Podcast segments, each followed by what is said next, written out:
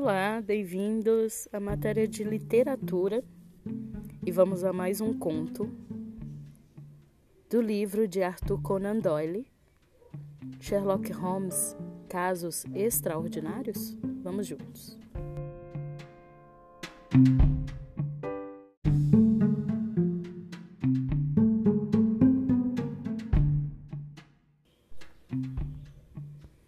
O ritual Musgrave.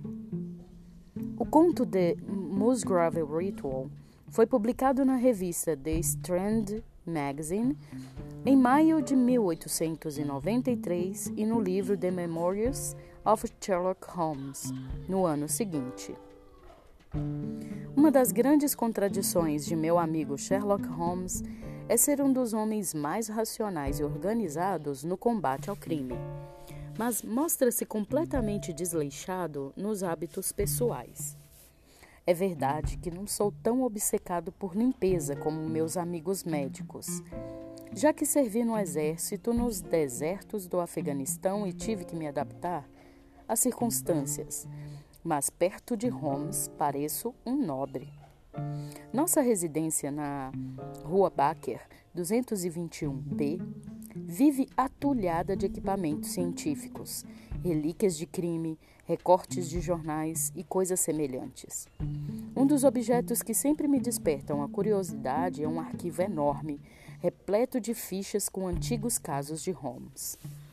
Certo dia, Sherlock se pôs a rever aqueles papéis. Pegou uma ficha e leu-a durante um bom tempo. Afinal, virou-se para mim e disse: Watson, creio ter aqui um caso bem interessante. Um dos primeiros que desvendei. Talvez você se interesse em registrá-lo. Numa dessas crônicas que tão bem escreve a respeito de meus dons dedutivos. Sobre o que é Holmes? Interessei-me. Eu o batizei de ritual musgrave. Eis aqui a história, como me foi contada pelo próprio Holmes. Estava começando a usar meus dotes dedutivos na profissão de detetive particular quando fui procurado por Reginald Musgrave. Estudamos juntos no colégio, mas nunca fomos íntimos. Mesmo assim, ele acompanhava meu sucesso na carreira e foi por isso que me procurou. Fazia quatro anos que não via Reginald. Eu me lembrava dele como uma pessoa elegante, suave no falar e calmo em analisar a vida e as pessoas. Por isso, estranhei que meu ex-colega de escola aparecesse em casa com um jeito apreensivo, quase nervoso. Como estão as coisas, Reginaldo? Perguntei. Ah, você deve saber, Holmes, uh, meu pai, que meu pai faleceu há dois anos. Desde então herdei as propriedades de Hurlstones e tenho muito trabalho em administrá-las. Houve uma pausa ansiosa em nossa conversa, afinal ele completou. Sei que você está usando profissionalmente os talentos com que nos espantava na escola. É verdade. Tenho resolvido alguns casos, respondi. Eu gostaria de contratá-lo. Em Stones andam acontecendo coisas estranhas e gostaria muito de contar com sua ajuda profissional. Pedi ao meu amigo mais detalhes e ouvi com atenção. Você sabe que, mesmo sendo solteiro, preciso manter em Rolling Stones um grande quadro de empregados. Tem oito criadas, a cozinheira, o mordomo, dois lacaios e um menino. Além do pessoal que cuida do jardim dos estábulos. Desses criados, quem trabalhava para nós havia mais tempo era Burton, o mordomo. Era professor e estava desempregado quando foi contratado por meu pai. Tinha muita energia e caráter e logo se mostrou indispensável na casa. Burton era alto, bem apessoado e, embora estivesse conosco fazia mais de 20 anos, tinha quarenta e poucos. Sabia falar várias línguas e nos espantava que um homem com tantos talentos aceitasse o emprego de mordomo ganhando menos do que poderia. Suponho que lhe agradasse morar no campo e visse a profissão com certo comodismo. Aliás, não havia quem nos visitasse em Burlington que não se lembrasse de nosso mordomo. Mas todo modelo de virtude tem seu ponto fraco. O de Brunton era os rabos de saia. Um bocado Dom Juan, o nosso mordomo. Quando era casado, tudo ia bem. Acontece que ficou viúvo e a nossa luta com ele não tinha fim. Pensamos que as coisas se acertariam quando o Burton ficou noivo de nossa caseira, é, Rachel Royals. Mas ele desfez o compromisso e co começou a cortejar outra moça. Rachel, que é uma moça muito boa, mas muito suscetível, né? Adoeceu com o rompimento do noivado. Teve uma febre terrível e quase morreu. A pobre moça salvou-se mas acabou com uma sequela, um, um olho torto. Andava pela casa feito alma penada e esse foi o primeiro drama que aconteceu em Rollinston. O segundo foi a demissão de Burton. Eu lhe disse, Home, que o homem era inteligente e foi e isso foi a causa de sua ruína. Foi essa inteligência que o levou a uma curiosidade insaciável so, sobre coisas que não era da sua conta. Rolling Stone é um casarão esparramado. Na semana passada, na quinta noite, eu não conseguia pegar no sono. Às duas horas da manhã, resolvi continuar o romance que estava lendo e fui buscar o livro que tinha deixado no salão de bilhar. Para chegar lá, tinha de atravessar a biblioteca e a sala de armas. Imagine minha surpresa, Holmes, quando, olhando para o fundo do corredor, vi o brilho de uma luz que vinha da biblioteca. Encontrei o mordomo sentado numa poltrona, com um papel nos joelhos semelhante a um mapa. Eu o vi se levantar e pegar um dos livros, voltando a fazer anotações. Eram documentos de minha família, Holmes, e, ficou, e fiquei furioso. Então, Gritei com ele. É assim que retribui a confiança que sempre tivemos no Senhor? Considere-se despedido. Saia amanhã mesmo. O homem ficou pálido, Holmes, mas não perdeu a pose. Arranquei de suas mãos os papéis que consultava e me espantei em ver que eram apenas uma cópia das perguntas e respostas de um velho juramento familiar batizado de ritual musgrave. É uma cerimônia especial que cada musgrave, quando chega à maioridade, tem de repetir diante dos membros da casa. Aquilo sempre me pareceu um, um amontoado de frases sem sentido. Quando muito, poderia interessar a um arqueólogo, mas nada para atrair a atenção de um simples mordomo. Você pode explicar esse ritual depois, Reginald? Falei. Conte mais sobre o mordomo. Então, Burton me surpreendeu com um pedido. Senhor Musgrave, ele falou com uma voz cheia de emoção. Eu imploro, não posso sofrer essa desonra. Sempre fui fiel à sua família e não conseguiria suportar a vergonha de uma demissão. Por favor, dê-me um mês. Depois disso, posso dizer que saí por minha própria vontade. O ato de bisbilhotice que o senhor cometeu hoje não merece nenhuma consideração. Respondi, mas em memória de meu falecido pai, que gostava tanto de sua pessoa, vou reconsiderar. Dou-lhe uma semana para arrumar outra ocupação. Burton ainda tentou discutir, mas percebeu que era inútil e conformou-se com o prazo. Nos dois dias seguintes, o mordomo foi impecável como sempre.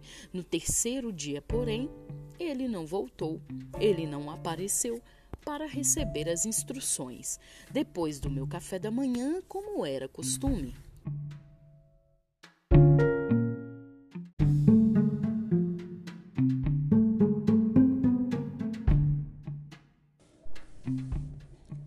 Ao sair da sala, encontrei a criada Rachel, que estava muito pálida e abatida. Ela vinha de ter sofrido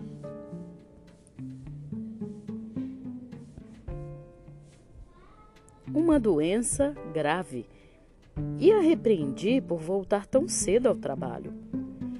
Já estou me sentindo bem melhor, senhor, ela respondeu. Vamos ver o que o médico vai dizer. Diga a Burton que quero vê-lo. O mordomo se foi, senhor. Ela respondeu. Foi? Para onde? Ninguém ouviu. Hum, não está no seu quarto? Ai, sim, ele se foi. E a moça, pobre, teve um acesso de riso histérico e se pôs a gritar feito uma demente. A criada foi levada até seus aposentos e revistei o quarto de Burton. Realmente, ele tinha desaparecido.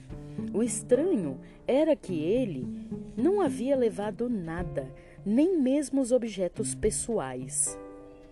Outro mistério. Como poderia ter saído se todas as portas e janelas da propriedade ficavam trancadas até de manhã? Claro que reviramos a casa inteira, do porão ao sótão, mas não achamos o mordomo. Esse desaparecimento seria um grande mistério, Holmes, se a ele não juntasse outro. A criada Rachel também desapareceu misteriosamente. Rachel ficou de cama, doente, por dois dias. Contratei uma enfermeira para cuidar dela mas numa noite a mulher adormeceu e de manhã cedo a enferma tinha desaparecido. Chamei os empregados e demos nova busca na casa inteira. Dessa vez, porém, achamos uma pista bem desagradável. Debaixo da sua janela havia pegadas que se dirigiam à lagoa. À sua margem, as, lago as pegadas desapareciam perto de um caminho de pedra que, se, que segue para os campos. Buscamos ganchos, encontrando, acreditando que acabaríamos pescando o corpo da, pro, da pobre suicida. Não achamos um cadáver, mas os, os operários resgataram um objeto dos mais inesperados. Era um saco de linho com grande quantidade de metal antigo, enferrujado, além de pedaços de pedras e vidros também descorados pelo tempo. Pois bem, Holmes, aqui termina minha história. Apesar de todas as pesquisas de meu pessoal e da boa vontade da polícia local, não há o menor traço de Richard Breton nem de Rachel Hoyles. É por esse motivo, Holmes, que estou recorrendo a você como minha última esperança de solucionar esse mistério tão grande. Ora, Watson, imagina como que fiquei curioso e ansioso em resolver esse caso. O mordomo havia desaparecido. A criada, que o amava e depois tinha motivos para odiá-lo, sumira também. Ele tinha sangue galês, furioso e apaixonado. Antes do sumiço do homem, a criada teve uma crise nervosa. Atirei, atirou no lago um saco contendo objetos estranhos. Imediatamente comecei a juntar os pedaços da história. Tinha que haver um ponto de ligação em tudo aquilo.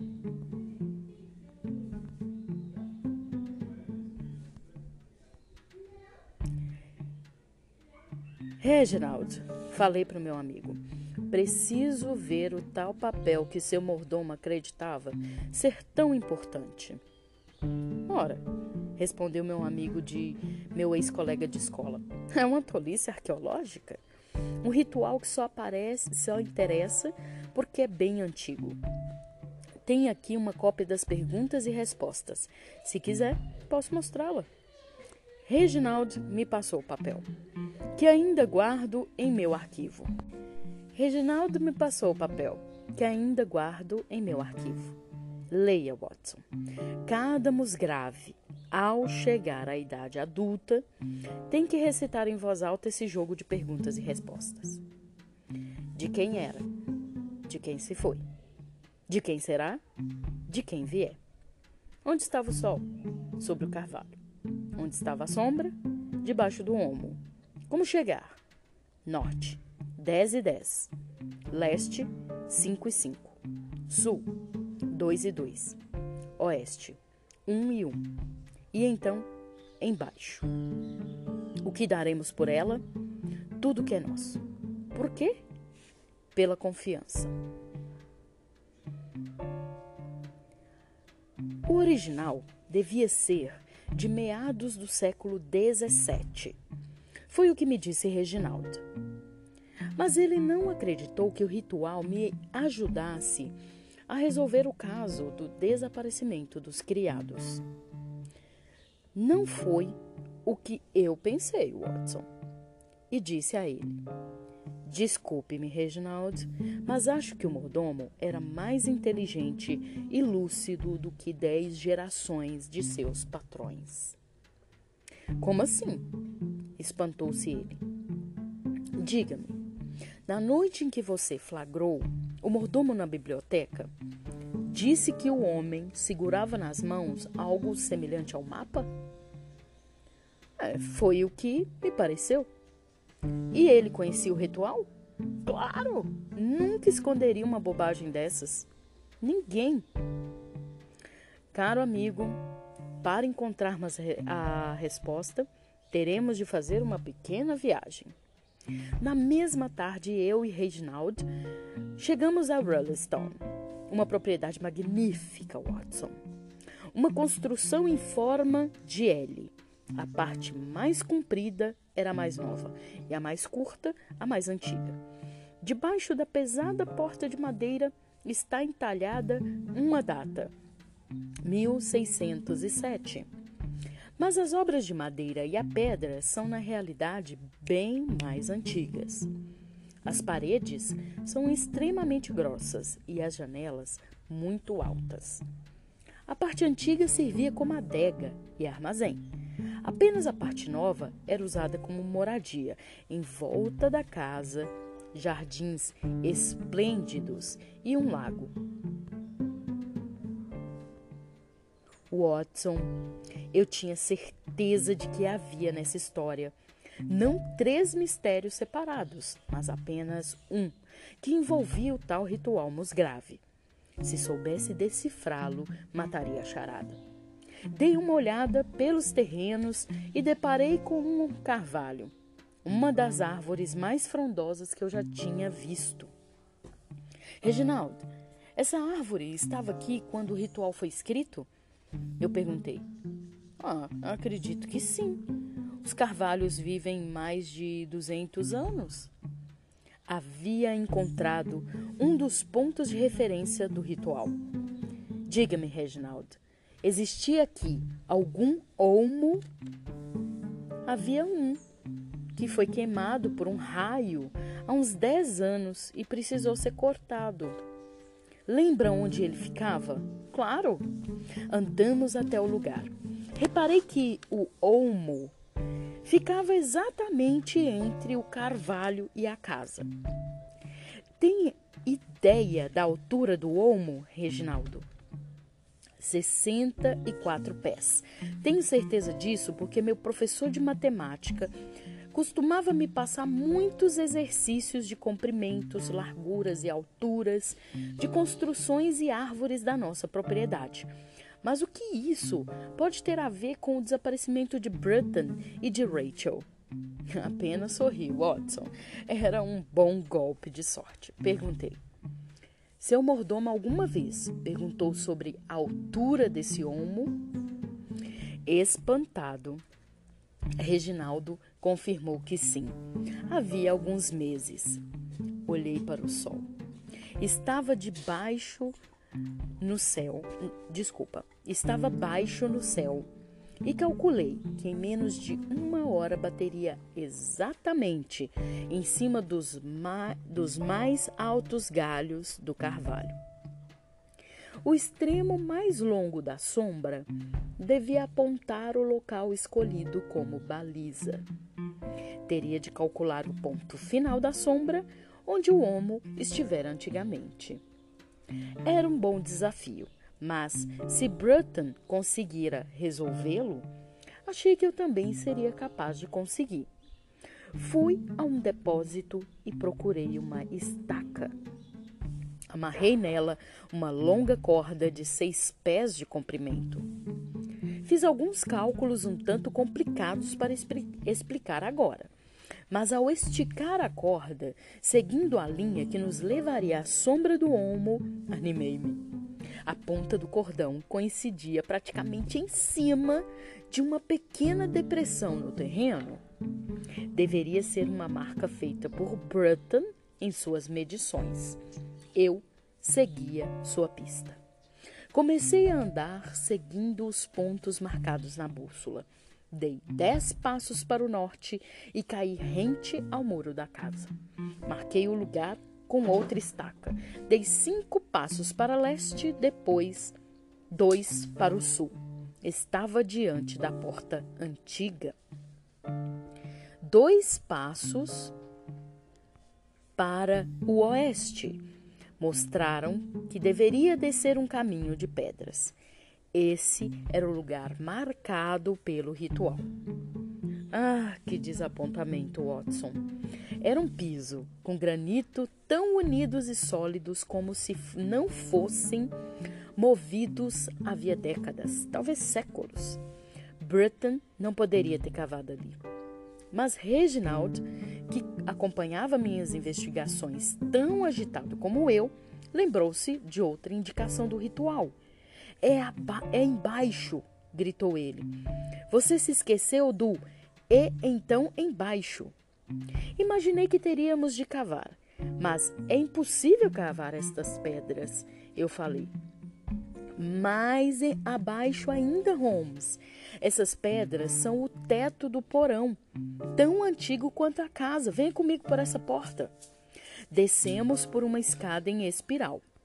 Meu amigo riscou um fósforo e, a, e acendeu uma tocha que estava fixada na parede pelas marcas de, de pés nos degraus,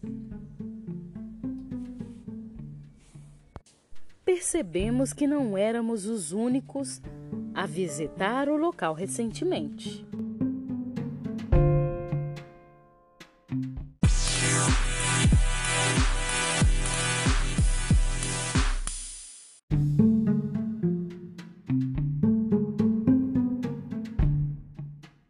Em outros tempos, o lugar serviria de depósito de lenha.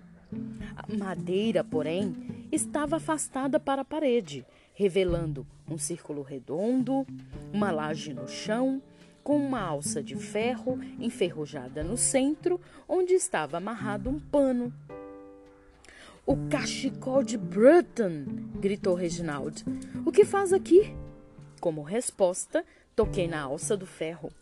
A laje era pesada demais.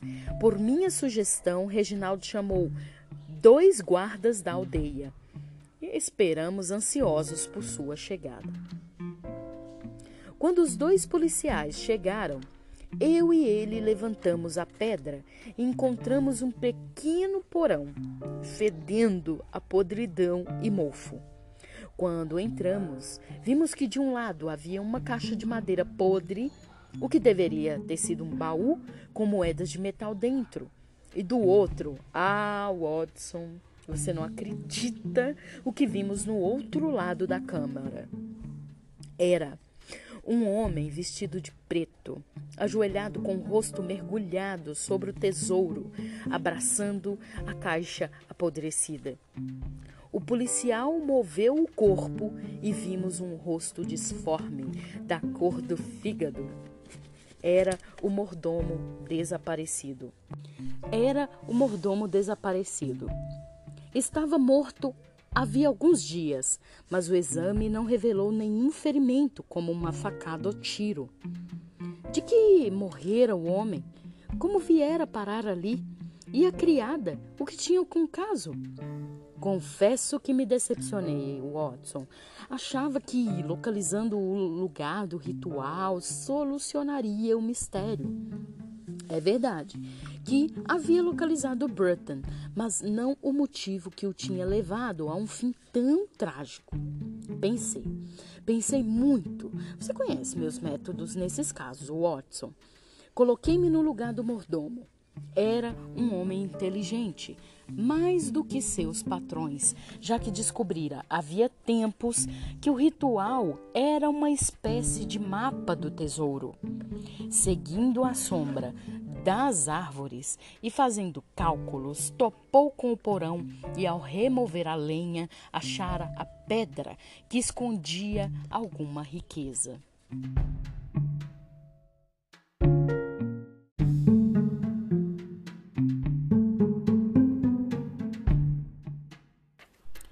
Problema é que era uma pedra pesada demais para um, um homem só erguê-la. O que poderia fazer? Ele não poderia arrumar um cúmplice de fora, alguém da cidade, mesmo se encontrasse alguém em quem confiar, pois corria o risco de ser descoberto. É provável que Burton estivesse remoendo essas dúvidas havia muito tempo, mas, como Reginald o despedira, ele teria apenas uma semana para sair e teve que tomar uma rápida decisão. E quem melhor para ajudá-lo do que alguém da casa? Ora, Burton sabia que Rachel era apaixonada por ele. Tinha poucos dias para localizar o tesouro, então deve tê-la seduzido com promessas. A moça aceitou o desafio e acompanhou o mordomo por aquelas catacumbas. Veja, Watson, um homem de quarenta e poucos anos e uma jovem diante de uma pedra pesadíssima. Eu e dois soldados tivemos muitas dificuldades em levantá-la. Repare bem no que falei, Watson. Levantá-la. Mas acredito que não seria difícil usar um ponto de apoio e empurrá-la para o lado, o suficiente para que dessa passagem, desse passagem a um homem. Comecei a investigar a lenha abandonada na adega, Watson, e logo topei com uma tora deitada numa ponta e tão achatada de um lado como se um peso terrível a tivesse comprimido. Evidentemente, colocaram a tora na fenda depois de terem deslocado a pedra. Rolaram a tora pela abertura o suficiente para que Bruton pudesse entrar no porão. E agora, Watson, como reconstruir o drama daquela madrugada? Um buraco tão estreito era evidente que apenas Bruton caberia nele. O mordomo achou um saco de moedas, passou passou-o para cima. A moça, sua cúmplice, ficou à margem da tumba. Que sentimentos passaram por sua cabeça? Qual seria o fogo ardente da vingança que explodiu na alma daquela mulher apaixonada, abandonada pelo amante?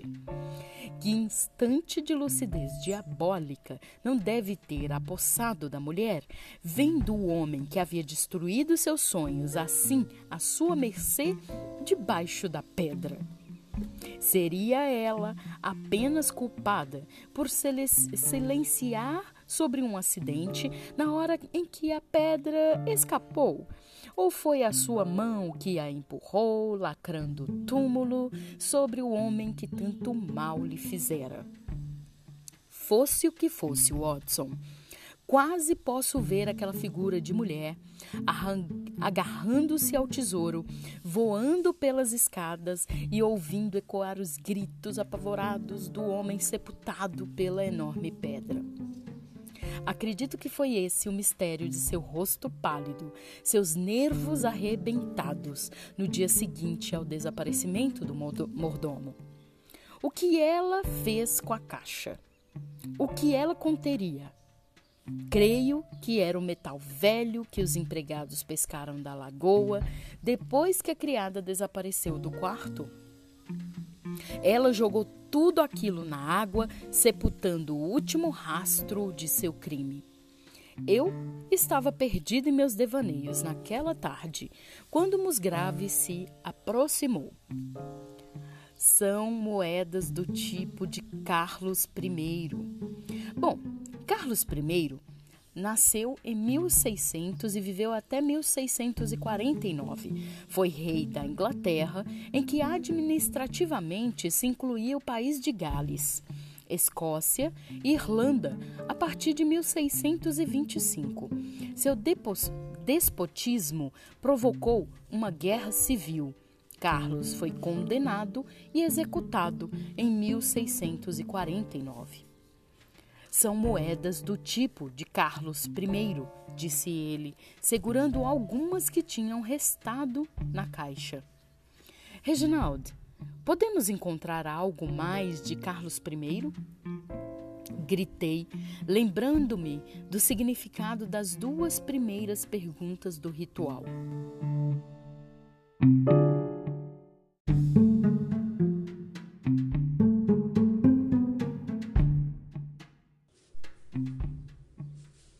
Deixe-me ver o conteúdo do saco pescado na lagoa. Fomos à biblioteca de Rolling Stone e meu amigo espalhou o conteúdo do saco sobre uma grande mesa de carvalho. Havia várias moedas, algumas gastas e enferrujadas com o símbolo do rei em uma das faces. O que mais me surpreendeu, contudo, foi um pequeno metal retorcido preto com pedras embaçadas presas nele. Peguei um, pequeno, um pedaço de pano e comecei a dar brilho àquilo. Logo tínhamos uma centelha dourada reluzindo em meio ao metal enegrecido. Musgrave não teve, não conteve um grito de espanto. Holmes, mas o que é isso? Isso, caro Reginald, se muito não me engano, é uma das mais gloriosas relíquias da história da Inglaterra. O que é, Holmes? Não me deixe assim em suspense. Nada menos que a antiga coroa inglesa. A coroa? Precisamente, respondi. Lembre-se do que dizia o ritual: de quem era, de quem se foi. Foi depois da execução de Carlos I. De quem será? Seria de Carlos II, que se tornou rei. Creia, meu amigo, este velho, este ferro retorcido já enfeitou a fronte dos membros da Casa Real dos Stuart. Mas como isso foi parar na minha lagoa, Holmes? É verdade que meus ancestrais eram leais ao rei Carlos, mas infelizmente, Reginald, nem mesmo todo o meu arsenal de deduções poderia explicar a tragédia da família real inglesa daquela época. Não faço ideia de como a coroa foi parar nas mãos de um antepassado seu. Uh, Carlos II nunca usou essa coroa que se saiba, disse.